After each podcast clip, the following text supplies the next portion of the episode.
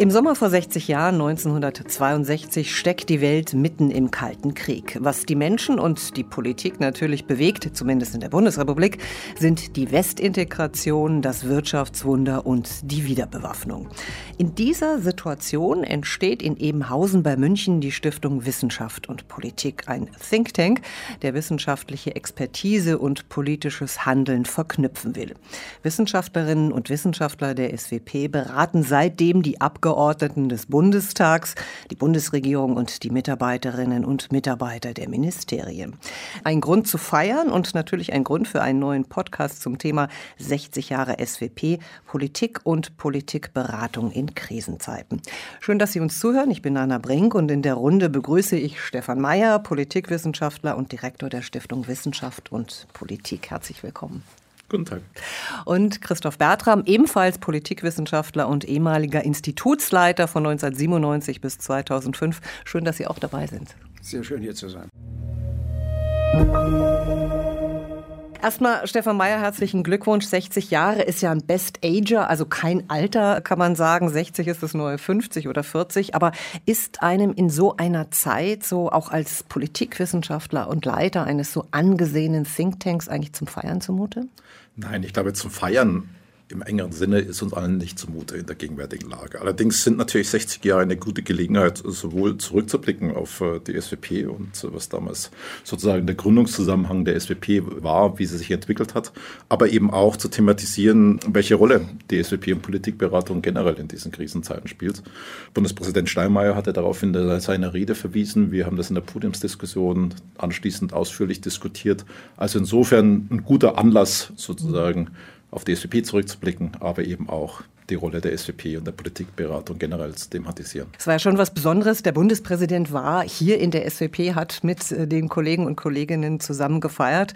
Christoph Bertram. Und in diesem Zusammenhang hat er, finde ich, einen ganz bemerkenswerten Satz gesagt, nämlich wenn es die SVP nicht gäbe, müsste man sie erfinden. Sie haben ja die SVP 20 Jahre lang geleitet. Ex-Bundeskanzler Gerhard Schröder soll mal gesagt haben, wozu brauche ich die SVP? Ich habe doch meinen außenpolitischen Berater. Stimmt das wirklich? Das stimmt wirklich wir waren damals noch in Ebenhausen und hatten an sich mit der Vorgängerregierung ausgehandelt, dass wir nach Berlin kommen. Ich bin damals in verschiedenen Teilen der Stadt herumgetrichtert, um zu sehen, wo wir hinkommen könnten. Und wurden dann, sagte die Regierung Schröder, ach, wir haben kein Geld, bleibt da, wo ihr seid. Und auf die Fragen im Außenpolitischen Ausschuss des Parlaments, das sollte, sollte, er nicht machen, wir brauchen die doch, sagt er, die brauche ich aber nicht, ich habe doch meinen außenpolitischen Berater. Das ist für den Kanzler sicherlich richtig. Der braucht die SWP nicht. Der hat genügend Leute, die er heranholen kann und sagen, so, da habe ich ein Problem, beratet mich doch mal. Der Kanzler sind nie Problem. Die Aufgabe der Stiftung, so wie ich es immer verstanden habe, besteht eigentlich daraus, die Arbeitsebene zu füttern mit intelligenten Inputs, die sie selbst nicht die Zeit hat, zusammenzustellen. Und das, wenn ich mir die 60 Jahre ansehe, hat sie auch eigentlich ganz ordentlich gemacht wenn sie in Höhenflügen sich begab und dachte, sie berät ja so noch Kanzler oder Außenminister, hat das eigentlich nichts genützt. Sie muss sich auf diese weiterhin, glaube ich, Stefan, darauf beziehen. Da ist die Arbeitsebene in Ämtern und im Parlament, das sind die Ansprechpartner. Die brauchen uns. Hat sich denn ein bisschen was geändert? Oder überhaupt, was hat sich denn geändert in 60 Jahren in Politikberatung, wenn Sie das so vergleichen wollen? Also die Vielfalt ist größer geworden. Wir haben ja über lange Phase äh, beklagt, äh, dass es ja einen Mangel an Instituten gibt, die Politikberatung gerade in Sachen Außen- und Sicherheitspolitik leisten. Das waren über lange Zeit fast ausschließlich die SWP und die DGAP. Ähm, die, die Deutsche Gesellschaft für Auswärtige Politik. Mhm. Genau, die aber eine etwas andere Rolle hatte als wir. Und wir haben die letzten 10, 15 Jahre erlebt, dass es eine große Vielzahl von Instituten gibt, äh, die neu entstanden sind oder ihren Ableger in Berlin jetzt haben. Politikberatung zum Teil auch ein bisschen anders machen, als wir das äh, verstehen. Und wir sehen natürlich auch viele professionelle Unternehmensberatungen, die Politikberatung machen. Auch die Universitäten haben sich dem Thema geöffnet. Also die Vielfalt ist größer geworden. Das hat sich mit Sicherheit geändert. Und ich glaube, die Bedeutung der, der öffentlichen Debatte und auch der Politikberatung darin ist größer geworden. Das Interesse natürlich gerade in Krisenzeiten der Medien an diesem Thema ist größer geworden. Also insofern, glaube ich, hat sich schon einiges verändert. Ich frage mich immer, was konnten wir früher bewirken? Wie konnten wir früher Leute erreichen? Und welche Probleme haben wir heute angesichts einer veränderten Medienwelt, angesichts der Art und Weise, wie Politiker von einem Termin zum anderen hasten, der Geschwindigkeit der Ereignisse. Ich war neulich entsetzt zu hören in einem Gespräch, wo Graf Lambsdorff und jemand aus dem Planungsstab sagten, ja, richtig, richtig kriegen Sie an Ihre Anstöße aus Twitter. Wenn das der Fall ist, dann muss die Stiftung an sich sagen, okay, diese Ebene müssen wir künftig aussparen. Das können wir gar nicht mithalten. Aber ich weiß nicht, Stefan, ihr seid natürlich auch sehr bewusst, dass es ein anderes Publikum gibt, das Publikum anderen einen Zeitbedarf hat und das andere auch einen Bedarf hat, informiert zu werden. Verschiedene Anforderungen. Früher war das einfacher. Wenn ich mir angucke, mit welch schrecklich aussehenden Publikationen die Stiftung Wissenschaft Politik in den 60er, 70er Jahren immerhin noch Einfluss hatte und wie schön wir es heute wie haben. Wie schrecklich aus sind, also vom, vom Layout? Sahen oder eigentlich aus von der Amtsstube eines Obergefreiten gefertigt. Äh, oh. Aber niemand hat sich darüber beklagt. Heute würde man sagen, ha, dann bleibt meine Amtsstube. Heute ist das Angebot sehr viel aufregender geworden. Aber es muss natürlich auch so sein, bloß wie man diesem Wettrennen, was stattfindet, zwischen denen, die beraten wollen und denen, die meinen, sie sollten beraten werden, hm wie das ausgeht. Das Bettrennen dauert an und es wird schwieriger mitzuhalten. Bringen wir doch mal ein bisschen Luft in diese Amtsstuben rein, die ja Gott sei Dank passé sind äh, bei der SWP. Ich möchte noch mal ein bisschen besser begreifen, was Sie unter Politikberatung verstehen. Ist das nur guter Rat geben oder auch der Blick in die Glaskugel? Also ich glaube, den Blick in die Glaskugel können wir nicht leisten. Äh, wir können, denke ich, dreierlei tun. Wir können zum einen unsere Expertise zur Verfügung stellen, die wirklich in der SWP sehr tief und sehr breit ist. Äh, das unterscheidet uns, glaube ich, von vielen anderen Instituten. Wir können natürlich Ideen liefern, was wir machen sollten oder was die Politik tun sollte, äh, am besten in, auf verschiedene Optionen. Und ich glaube, was wir auch tun sollten, und darauf hat ja auch äh, der Bundespräsident hingewiesen, wir sollten auch die Politik fordern und, äh, und sie irritieren. Volker Pertes, äh, mein Vorgänger, dein Nachfolger, hat immer von der Irritationsfunktion der SVP gesprochen. Die ist sehr wichtig, einfach die Politik zu fordern und in Frage zu stellen, was denn sozusagen sie als den einzig richtigen Weg betrachtet, auch das immer wieder zu hinterfragen. Wenn ich das mal runterbreche auf die heutige Zeit, ich weiß, es ist ein bisschen fies jetzt, aber was wäre denn das jetzt, wenn Sie die Mitarbeiter Mitarbeiter des Außenministeriums irritieren wollen? Was müssen Sie denen sagen? Also es gibt aus meiner Sicht einen Trend, der gar nicht mal so sehr stark im Außenministerium ist, der sich eher sozusagen in der Debatte, in der politischen Debatte niederschlägt. Eine sehr bewusste Gegenüberstellung von Demokratien versus Autokratien, die aus meiner Sicht die Gefahr bergen, dass wir uns in eine neue Bipolarität null ins Wohnens bewegen. Das ist ein Trend, wo ich eine Aufgabe sehe, zu sagen, pass mal auf, die Welt ist anders. Ja, da gibt es unheimlich viel zwischen diesen äh, Polen, Demokratien, Autokratien. Und wir sind schlecht beraten, eine neue bipolare Weltordnung herbeizurufen und uns gar herbeizuwünschen. Das wäre zum Beispiel eine wichtige Funktion. Hm. Eine Debatte, die sich herausmändelt aus meiner Sicht, dann eben auch was dagegenhalten müssen. Aber man muss ja auch darauf verweisen, und das tun wir ja immer, es gibt ja keine Hausmeinung der SVP, sondern es gibt Positionen von Wissenschaftlern, die sich aus deren Analyse und deren Einschätzungen ableiten. Und deswegen müssen wir auch diese Vielfalt in der SWP zulassen. Also diese Grundfesten der Außen- und Sicherheitspolitik, da kommen wir ja noch im zweiten Teil unseres Podcasts drauf. Äh, Christoph Bertram, ich möchte doch noch mal auf diese Beratungsfunktion kommen und vielleicht auch, was sich geändert hat. Sie haben mal erwähnt, dass Sie heute sehr skeptisch sind, was den, und das haben Sie auch ironisch gemeint, Impact, also den Einfluss von Politikberatung angeht. Warum? Was macht Sie so skeptisch? Ja, Impact ist so ein Lieblingsgeschäft für Stiftungen und sicherlich auch für Wissenschaftler, die sich mit der Wissenschaft der Think Tank-Theorien beschäftigen. Aber es ist nicht messbar. Messbar ist nicht zu sagen, die SVP hat ein erstklassiges, auch lesbares und nicht umfangreiches Papier vorgelegt. Jetzt wollen wir doch mal sehen, wann es sich durchsetzt in der Politik. Das ist die völlig falsche Frage. Politik, die dann geschieht, ist das Ergebnis von unwahrscheinlich vielen Einflüssen. Davon ist dies ein ganz kleines Element. Und ob es durchdringt am Ende, hängt von vielen, vielen Kriterien ab, die wir gar nicht bestimmen können.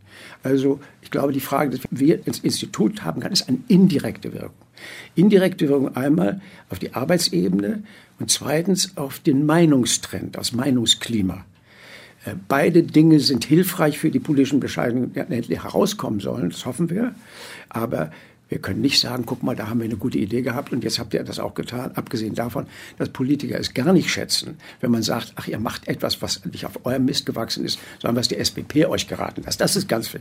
Berater müssen sich nüchtern und bescheiden zurückhalten, aber sie müssen trotzdem versuchen zu beraten. Aber wenn Sie sagen Meinungsklima, dann heißt das doch auch Beeinflussung über Presse, über Interviews, also rausgehen aus dem wissenschaftlichen Elfenbeinturm? Äh, ja, das muss man ja sowieso tun. Außerdem darf man nicht vergessen, wir haben das gar nicht erwähnt, aber das ist, glaube ich, ganz zentral für die SWP. Dies ist ein Dienstleistungsinstitut des Bundes. Soll Regierung und Parlament beraten. Das ist ihre Hauptaufgabe. Das heißt, daraus ergeben sich ganze Reihe von Folgerungen. Ich weiß, Stefan, wir sind früher immer rumgezogen in die Amtsstuben und haben einmal im Jahr oder alle halbe Jahr gesagt, was braucht ihr denn? Und nicht nur, weil wir was abfragen wollten, sondern wir auch dachten, denkt mal drüber nach, was ihr braucht. Und die SWP muss in der Wahl ihrer Themen auch sich beeinflussen lassen von dem, was sie selbst als Bedarf der Regierenden und der Parlamentarier spürt. Das ist nicht unbedingt das, was die selbst spüren, das muss man auch sagen, sondern was sie, was sie eigentlich wissen müssten. Aber sie muss, das, ist, das muss man einbeziehen. Meinungsklima auch ist ja die Produktion, also das Ergebnis von so unwahrscheinlich vielen Einflüssen. Hängt davon, wie das Wetter ist, hängt davon, ob die internationale Lage ist, hängt davon ab, ob man die Politiker macht oder nicht, hängt davon ab, ob man optimistisch oder pessimistisch ist. All das wirkt zusammen in der Meinungs das Meinungsklima ist natürlich ganz wahnsinnig wichtig, weil es einen nicht vorgesetzten, vorgeschriebenen Rahmen schafft, in dem die öffentliche Diskussion sich anständig bewegt. Mhm. Und äh, daran mitzuwirken, scheint mir eine wichtige Aufgabe zu sein. Gerade jetzt, äh, wo so viele Dinge im Unklaren sind. Für mich ist dies eine besondere Chance für Thinktanks, etwas zu tun, was Regierungen nicht können. Nämlich sich Gedanken zu machen, wohin läuft es und wo sind deutsche Interessen zu definieren und zu artikulieren in dieser ungewissen Zeit. Das können Amtsstuben im Auswärtigen Amt nicht schaffen, auch nicht im Kanzleramt. Können Politiker in der schnellen Beweglichkeit ihres Lebens auch nicht schaffen. Das ist eine genuine Aufgabe von Thinktanks und genuine Aufgabe, glaube ich, auch der SWP. Und Irritationen, wenn wir da nochmal zurückkommen, wie erleben Sie das, Stefan Mayer? Hört man Ihnen denn zu? Ich bin so neugierig, klar, ich möchte jetzt ein bisschen wissen, wie, wie muss ich mir das vorstellen? Sie bringen Ihr Papier dann ins AA und ins Auswärtige Amt und die sagen, boah, darauf haben wir gewartet? Also die Papiere, die wir schreiben, sind ja dann oft Anlass für Gespräche und für intensive Auseinandersetzungen über Dinge. Ja?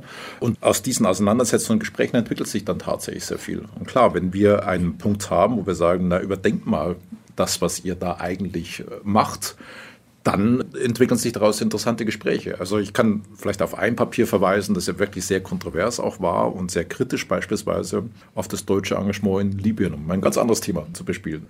Eine sehr kritische Bestandsaufnahme, das glaube ich zuerst nicht auf sehr viel Sympathie in den äh, Ressorts getroffen ist, aber daraus hat sich eine Debatte entwickelt über, wie nehmen wir die Aufgabe wahr im Sahel und in Libyen und ich finde, das wird dann interessant. Also diese Papiere sind ja oft Anlass dann tatsächlich für Debatten, für Kontroversen, äh, aus denen sich dann wiederum neue Politikansätze entwickeln.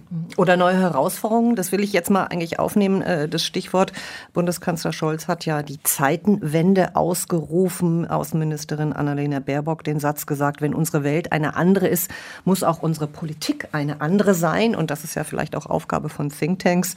Herr Bertram, als Sie diese SWP geleitet haben, was waren denn damals die großen Themen? Und ging es wirklich um andere Themen als heute? Wir waren natürlich damals in einer Zeit, in der wir dachten, alles wird besser. Und äh, wenn die Zeitenwende eingetreten ist und so brutal eingetreten ist, ist liegt auch daran, dass wir so lange das geglaubt haben. Und nicht nur wir, es hat sich auch in der SWP niedergeschlagen. Harte Themen der, der Sicherheitspolitik haben vorher lange Zeit in der SWP nicht die zentrale Rolle gespielt, die sie mal in den 60er und 70er Jahren gespielt haben. Man dachte, die Welt wird besser. Wir haben da ein bisschen auch, ich glaube auch als auch die Stiftung, ein bisschen in Wunschdenken verharrt und sind auch äh, Stefan, auf, aufgestoßen, angestoßen worden. Ja, wacht mal endlich auf. Nicht nur, nicht nur die Politik. Es wird jetzt darauf ankommen, dass das erstmal einsickert. Ich gebe Christoph völlig recht. Äh, wir stehen sozusagen von der Phase großer Unsicherheit. Wir wissen noch nicht, welche neue Ordnung sich herausbildet. Und damit besteht auch gerade für Politikberater eine wichtige Aufgabe, wie du vorhin gesagt hast, auch über den Rahmen eigentlich zu sprechen, in dem wir uns bewegen. Mhm und dann darüber zu sprechen, wo wollen wir denn hin? Es reicht ja nicht nur zu sagen, okay, diese Weltordnung bildet sich heraus und dann haben wir diese Rolle, sondern wir sollten ja auch überlegen, wie wir diese Weltordnung mit beeinflussen können und wie wir deren Herausbildung mit beeinflussen können. Aber können wir dann über das Grundsätzliche reden? Und ich erinnere mich, wir haben vor einem Jahr hier schon mal gesessen und haben sozusagen, bevor die neue Regierung gebildet worden ist, herausgearbeitet, was denn die Grundvoraussetzungen, die Prinzipien von deutscher Außenpolitik sind. Und Sie haben vier genannt, nämlich Integration in die EU, Bündnis mit den USA, klar Verhältnis zur NATO, internationale Solidarität. Und Sie haben schon damals gefragt, ich erinnere mich sehr gut, ich habe es nochmal nachgehört, passen diese Prinzipien noch zu der Welt, wie sie ist? Hat nicht diese Situation heute, der Krieg in der Ukraine, alles verschoben? Also ich glaube, die ersten beiden haben mit sicher eine Stärkung erfahren. Sowohl die Frage, wie können wir in der EU handlungsfähiger werden? Wie können wir sozusagen auch die EU als außenpolitischen äh, Akteuren stärken, aber eben auch das Bündnis mit der USA? Bei den anderen beiden, glaube ich, war ich damals schon kritisch und, äh, und äh, die Entwicklung der letzten Monate haben das eher untermauert. Also die Frage, was bedeutet denn internationale Solidarität in einer Welt, in dem wir beobachten können, dass viele Länder sich beispielsweise vom Westen eher abwenden oder nicht bereit sind, mit uns zu, äh, eine Koalition zu bilden gegen Russland oder vielleicht sogar gegen China. Was heißt denn das? Wie übersetzen wir das? Und in Bezug auf Multilateralismus war ich auch damals relativ skeptisch, weil ich glaube, wir eine große Neigung haben in Deutschland, Multilateralismus zu verabsolutieren. Sozusagen, alles muss multilateral sein. Ich glaube, dass wir sehr viel selektiver handeln müssen, sehr viel genauer schauen müssen, in welchen Foren macht es Sinn, wo haben wir auch im Grunde genommen Erfolgsaussichten, uns durchzusetzen und nicht den Art von Multilateralismus zu betreiben, dass wir sozusagen in allen Feldern in letzter Konsequenz immer nur multilateral handeln. Also Interessen, also wirklich jetzt mal deutsche Interessen formulieren? Ja, und das muss die SWP dazu beitragen, ohne sich an die Stelle der Politik zu setzen. Ich bin selbst skeptisch, ob die ersten beiden Punkte, Stefan, wirklich einen solchen, die, die sind ja auch unter erheblichem Wandel. Ich frage mich manchmal, was die Zukunft der Europäischen Union eigentlich noch sein kann. Wie würde eine Studie aussehen, EU plus 10, wie wir, wenn wir uns mal die Dynamik ansehen und all die Kräfte, die das Auseinanderstreben fördern oder die Allianz wir zittern ja ein bisschen vor Trump 2. Hoffentlich hilft das Zittern, dass er nicht kommt. Aber dahinter sind ja kräftige Strömungen. Was heißt eigentlich? Und was müssten wir eigentlich viel mehr machen, um diese Allianz zu erhalten? in vieler Hinsicht, nicht nur militärisch, sondern in vielen, vielen Hinsichten müssten wir es mal. Wie bauen wir die eigentlich aus? Was heißt eigentlich Allianz plus 10? Oder China. Wir hängen natürlich alle, wo immer man ist, im Think Tank oder im Journalismus oder in der Politik an den aktuellen Dingen. Wie schafft man es zu sagen, hebt mal euren Blick, guckt auf die langfristige Entwicklung. Ich sehe, dass, dass Stefan das versucht in vieler Hinsicht mit dem Zusammenfügen von verschiedenen Aspekten aus den Forschungsgruppen, mit dem Wunsch, auch längerfristig was zu machen. Aber das ist, glaube ich, eine wichtige Aufgabe, um darin auch in diesem Rahmen festzustellen, wo bleiben denn deutsche Interessen, wie werden sie berührt und wie können sie bewahrt und geschützt werden und entwickelt werden. Können wir das noch ein bisschen kristallisieren, äh, Stefan Mayer, weil Sie gesagt haben, wir können nicht überall uns so einbringen, also Stichwort Multilateralismus. Wo müsste Deutschland sich dann mehr einbringen oder seine Position oder sein Verhalten ändern? Also ich nenne mal zwei multilaterale Organisationen, wo ich großen Zweifel habe, äh, was uns sozusagen ein tiefes Engagement bringt. Das eine hat viel mit meinem früheren Job zu tun, WTO, also die Welthandelsorganisation. Muss ich sagen, fehlt mir jede äh, Einschätzung eines Kosten-Nutzen-Relation unseres Engagements. Da wird nichts passieren die nächsten Jahre. Mhm. Auch Vereinte Nationen bin ich sehr skeptisch, was da tatsächlich passieren wird. Es gibt andere Formate, gerade kleinere plurilaterale Formate wie G7, G20, aber eben auch ein Format, in dem wir große globale Herausforderungen wie äh, die Klimakonferenzen behandeln, wo es nach wie vor wichtig sein wird, äh, sich zu engagieren. Wir sollten aber wie gesagt, nicht herangehen mit einer Attitüde Multilateralismus um jeden Preis, sondern genau hinschauen, wo haben wir durchaus Erfolgsaussichten, wo lohnt sich auch ein Engagement. Und wie können wir das Engagement am besten betreiben und ausgestalten? Aber das ist schon fundamental, was Sie sagen, fundamentaler Wechsel, weil früher hat man ja immer Sicherheitspolitik in Deutschland so gesehen, naja, wir reden so lange, bis sich dieser Konflikt irgendwie auflöst. Ja? Also wir sind eher passiv, reaktiv, wir formulieren nicht nach vorne proaktiv. Auch deshalb ja vielleicht das Verstecken hinter multilateralen Aktionen, um nicht selber tätig zu werden. Das sehen wir jetzt in der aktuellen Diskussion auch. Was wäre dann die Aufgabe von SWP zu formulieren oder zu irritieren, um das nochmal wieder aufzunehmen? Ja, ich glaube, genau mit dieser Art von Hinterfragen und Aussagen. Wir hatten ja im vergangenen Jahr, kann ich mich erinnern, die Leitlinien des Multilateralismus des Auswärtigen Amtes, äh, ein Papier. Und das haben wir beispielsweise sehr kritisch kommentiert, genau mit dieser Fragestellung. Sagen, ist da nicht im Grunde genommen jegliche Handlung multilateral eingebettet und äh, macht es sehr viel Sinn, da tatsächlich zu hinterfragen, Positionen zu hinterfragen. Christoph Bertram, Sie haben noch mal die beiden Großmächte, also gerade auch diesen Spagat, den man ja auch in Europa und da gerade in Deutschland irgendwie hat, nämlich Russland und China. War damals schon erkennbar vor 20 Jahren, dass das mal eine große Herausforderung werden wird? Oder war man noch zu sehr auf der einen Seite? Ich glaube, wir waren eigentlich neigten dazu, dass China sich doch einigermaßen harmonisch eingliedern würde. Wir neigten auch dazu, dass äh, die Beziehungen zu Russland sich zivilisieren würden, dass die wirtschaftlichen Interessen auch Russlands dazu führen würden, mehr Zusammenarbeit, auch institutionelle Zusammenarbeit zu schaffen. Wir dachten zu wenig daran, wie denn die strategische Zusammenarbeit langfristig gesichert werden kann mit diesem Russland. Wir haben auch eigentlich nicht richtig spekuliert oder darüber nachgedacht, was wird denn aus diesem Russland? Was kann denn aus ihm werden? Jetzt eine entscheidende Frage. Russland in zehn Jahren. China in zehn Jahren. Wir sind jetzt an China gewohnt, was sich ausbreitet, was auch seine Macht spürbar lässt. Ist das das letzte Wort mit China oder sind im Gegenteil auch zahlreiche Entwicklungen im Gange, die wir mit berücksichtigen müssen, um dieses Bild klarer und deutlicher zu malen? Ich glaube, wir brauchen hier auch ein Zurücktreten vor der Aktualität. Ganz schwer. Ich sehe zum Beispiel an, dass viele Wissenschaftler der SWP ganz gerne zu den letzten aktuellen Fragen sich äußern und zum Teil auch ganz gut äußern, aber fragt man sich, braucht man sie da oder kann man dann auch mit guten Journalisten arbeiten? Die Versuchung der Aktualität zerfrisst auch die Wissenschaft, äh, das darf man nicht verkennen. Wichtig, wenn man sich zurücknehmen, ganz schwer, sich zurücknehmen und sagen, okay, lass uns mal alles Wissen, was wir haben, über wahrscheinliche Entwicklung zusammenführen und sehen, was dann am Ende herauskommt. Das wäre faszinierend, aber eine sehr entsagungsreiche Tätigkeit.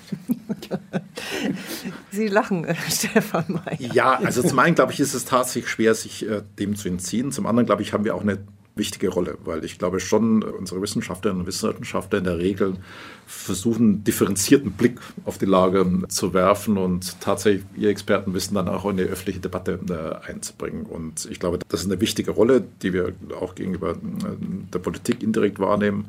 Insofern ist es nicht so ganz einfach. Wir müssen aber tatsächlich immer darauf achten, dann wieder die Balance zu schaffen und sagen, wir müssen uns eben auf den langfristigen Fragen stellen. Wir müssen uns auch mit Fragen beschäftigen, die jetzt nicht im Fokus der Aufmerksamkeit ja, steht, äh, weil sie vielleicht in ein oder zwei Jahren im Fokus der Aufmerksamkeit stehen können und dort ein großer Bedarf besteht.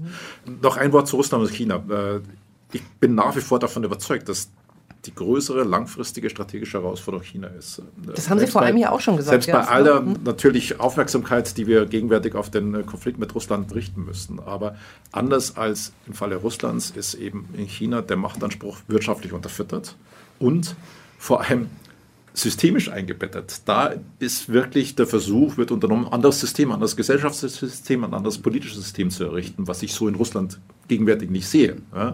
Und insofern glaube ich, ist die langfristige Herausforderung ist tatsächlich China. Wir sollten uns allerdings sehr davor hüten, und darauf hast du ja hingewiesen, einfach bei dieser Herausforderung nur Trends vorzuschreiben, sondern wir müssen darauf achten, welche Brüche könnte es geben und was heißt das für uns, wenn es Brüche gibt, sowohl in der innenpolitischen als auch in der außenpolitischen Ausrichtung Chinas. Ja, oder wirtschaftlichen, ne? Das ist ja die ganz große Herausforderung. Ne? Und wie müsste man dann auch, um langfristige Linien aufzuzeichnen, sich gegenüber den USA zu verhalten? Also man kann ja nicht immer nur darauf starren, boah, was wird der nächste Präsident oder die nächste Präsidentin? Ich glaube, man muss damit anfangen, und das fällt uns sicherlich schwer, weil es eine unangenehme Frage ist, wir bleiben abhängig von Amerika. Auf absehbare Zeit. Es gibt kein in der Sicherheitspolitik und der Verteidigung selbstständiges Europa. Wird es nicht geben. Wenn das der Fall ist, müssen wir uns fragen, wie sichern wir denn dieses Verhältnis zu Amerika auch unter veränderten Bedingungen in den Vereinigten Staaten? Was müssen wir aufbringen, um das Defizit der Führung aus den Vereinigten Staaten zu verringern? Die Glaubwürdigkeit der eigenen Ernsthaftigkeit deutlich zu machen, uns als Partner attraktiver zu machen, das wären alles Dinge, die wir damit bedenken müssen. Denn wir werden wer immer in den nächsten zehn Jahren Amerika regiert, mit einem Land in einer tiefen Krise zu tun haben, aus der es nur ganz langsam wieder herausfinden wird. Das kann man hoffen. Es gibt Anzeichen dafür, dass der Fall sein könnte. Aber es wird ein Land mit tiefer Krise sein, auf das wir uns nicht in gleicher Weise abstützen können wie bisher und sagen, aha, wenn was passiert, die Armee ist da. Das ist ein ganz zentrales Element der nächsten zehn Jahre, das wir mit einpassieren müssen. Das ganz viel von uns verlangt, auch von uns in Europa verlangt, auch von uns an Realismus verlangt und von Aufwand verlangt. Also gerade auch in militärischer Hinsicht, aber das haben wir ja schon oft diskutiert. Ich habe aber manchmal den Eindruck, diese Realität ist nicht angekommen. Also nicht wirklich in Deutschland. Auch da bin ich vielleicht ein bisschen optimistischer. Ich glaube, dass sie angekommen ist. Äh, sie ist verbunden mit großen Befürchtungen, was denn diese Rolle bedeutet, was sie auch also auch diese Führungsrolle nicht, was, was sie auch. Äh, an Einschränkungen bedeutet, an der Wahrnehmung Deutschlands in der Welt, an Risiken, auch an Wohlstandsverlusten. Aber ich habe den Eindruck, die Realität ist vielleicht noch nicht voll angekommen, kommt aber gegenwärtig an, aber ist eben mit Befürchtungen über die neue Rolle verbunden. Das wäre nämlich meine letzte Frage eigentlich gewesen. Hat Deutschland diese Rolle angenommen oder hat es akzeptiert, dass es ein großer Player ist in Europa, wenn nicht der größte wirtschaftliche und militärische? Nein, Deutschland hat das nicht angenommen. Einige Personen haben es angenommen, wenigstens artikulieren sie es. Aber bis das durchgesickert ist, in eine selbstverständliche Akzeptanz wird es sehr lange dauern und wird auch sehr viel Arbeit von den Leuten an der Spitze verlangen, und von den Medien verlangen und, glaube ich, auch von der SWP verlangen, dem Durchsickern zu helfen. Das wird seine Zeit brauchen. Man merkt es ja auch an der Unbeholfenheit, mit der manche Politiker auf die Entwicklung eingehen und auf der für mich rätselhaften Unkenntnis, mit der über nukleare Sachen gestritten wird in den Talkshows, als ob es da nicht einen Körper von Erkenntnissen und theoretischer Unterfütterung gäbe, die vor 30 Jahren entwickelt worden sind und die durchaus immer noch ihren Wert haben. Also ich glaube schon, wir müssen dem Sickern, dem Durchsickern nachhelfen. Ja, müssen wir definitiv. Ich glaube, dass wir uns tatsächlich in diese Richtung bewegen. Wir sprechen schon über wirklich einen sehr fundamentalen Wandel in der deutschen Außenpolitik. Und äh, der braucht Zeit, um tatsächlich Wurzeln zu fassen und, äh, und dann beständig zu sein. Und ich glaube, das muss man tatsächlich zur Kenntnis nehmen. Viele beklagen ja, dass dieser Wandel zu langsam ist und äh, zu wenig radikal. Ich muss sagen, mir ist lieber, dieser Wandel verläuft ein bisschen langsamer und greift tiefere Wurzeln, als dass er übereilt ähm, vorgenommen wird und wir dann unter Umständen ihn in wenigen Monaten wieder sehr grundlegend in Frage stellen.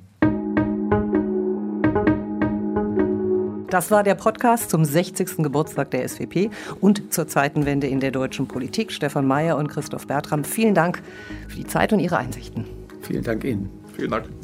Und Ihnen, liebe Hörerinnen und Hörer, vielen Dank fürs Zuhören. Weiterführende Literatur zum Thema finden Sie in den Show Notes zu dieser Podcast-Folge. Und Sie können den SWP-Podcast natürlich abonnieren auf Spotify, Apple Podcast und allen anderen Plattformen. Alle unsere Informationen über neue Folgen gibt es natürlich auf Facebook, Twitter und auf unserer Website. Ich bin Anna Brink und ich freue mich auf das nächste Mal.